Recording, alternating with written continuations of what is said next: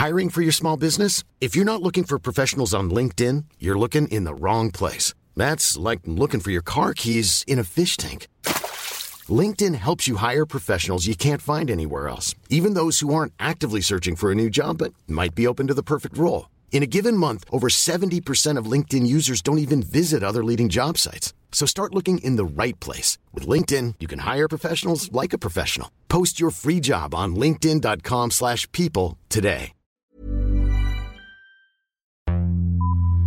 Vox Polony.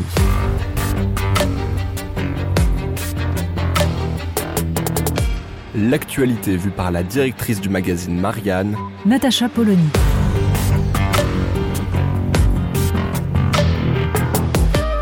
Vox Polony. La France va donc quitter le Niger, c'est ce qu'a annoncé Emmanuel Macron, mais au-delà de la situation actuelle dans ce pays, c'est bien toute la présence française en Afrique sur laquelle il serait temps de se poser quelques questions. Pourquoi la France maintient-elle ses bases en Afrique? Après les huit coups d'État en quelques années, que ce soit au Mali, au Niger, au Burkina, on se demande bien pourquoi les soldats français restent. Il ne s'agit pas de dire qu'il était illégitime d'être en Afrique, pas du tout. Le Mali est le meilleur exemple. C'est bien le gouvernement malien qui a demandé l'aide de la France en 2014 et l'opération Serval était une réussite. Le drame est de ne s'être pas posé la question de la suite, d'avoir transformé Serval en Barkhane, c'est-à-dire une opération perdue d'avance, tenir un territoire immense avec 4000 soldats. Désormais, les forces françaises sont perçues sous l'effet évidemment des manipulations sur les réseaux sociaux, sous l'effet de différents courants portés notamment par la Russie, les forces françaises sont perçues comme des forces qui ne seraient là que pour maintenir les intérêts économiques du pays. Et de fait, il reste des grandes entreprises françaises en Afrique, Total bien sûr, Engie, Pernod Ricard, Bouygues, Lactalis. Mais finalement, derrière ces multinationales puissantes, il y a surtout un réseau de PME françaises qui ont toute légitimité à être là, qui travaillent depuis des décennies. Mais dans ce cas, pourquoi la France aurait-elle besoin d'appuyer ce travail économique avec une présence militaire?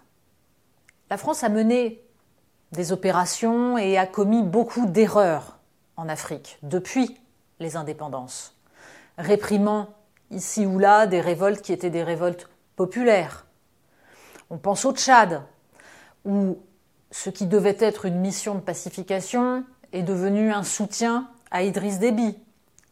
On pense au soutien apporté à Blaise Compaoré, alors même qu'il était le principal suspect de l'assassinat de Thomas Sankara.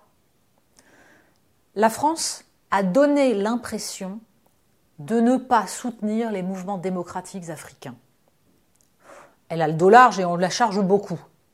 Mais de fait, il est sans doute venu le temps du changement radical. Bien sûr, la France-Afrique telle qu'elle existait n'a plus lieu d'être et on peut reconnaître à Emmanuel Macron d'avoir voulu changer les choses. Mais désormais, le départ des troupes françaises pourrait permettre de repartir sur un autre pied et surtout de cesser d'être accusé à tort, de cesser d'être dans une position dans laquelle nous devrions quelque chose à ces pays qui ont choisi leur destin et qui ont choisi actuellement d'être dirigés par des, on va dire, des putschistes militaires pour lesquels, évidemment, la Russie et la Chine sont des interlocuteurs légitimes.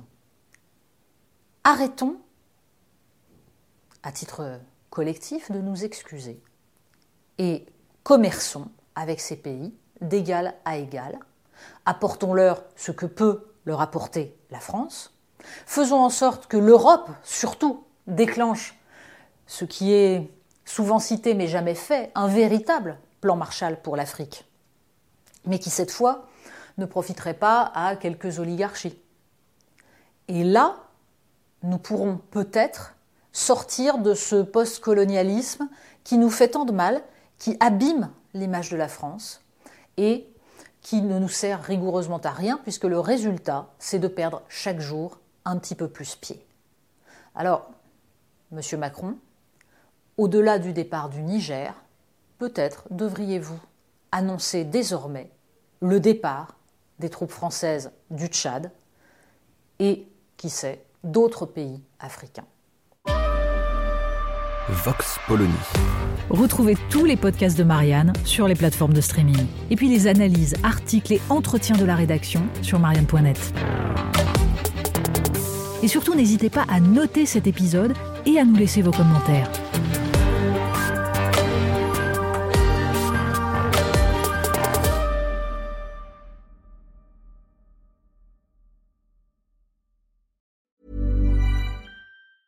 Planning for your next trip? Elevate your travel style with Quince. Quince has all the jet setting essentials you'll want for your next getaway, like European linen, premium luggage options, buttery soft Italian leather bags, and so much more. And it's all priced at 50 to 80% less than similar brands. Plus, Quince only works with factories that use safe and ethical manufacturing practices. Pack your bags with high-quality essentials you'll be wearing for vacations to come with Quince. Go to quince.com slash trip for free shipping and 365-day returns.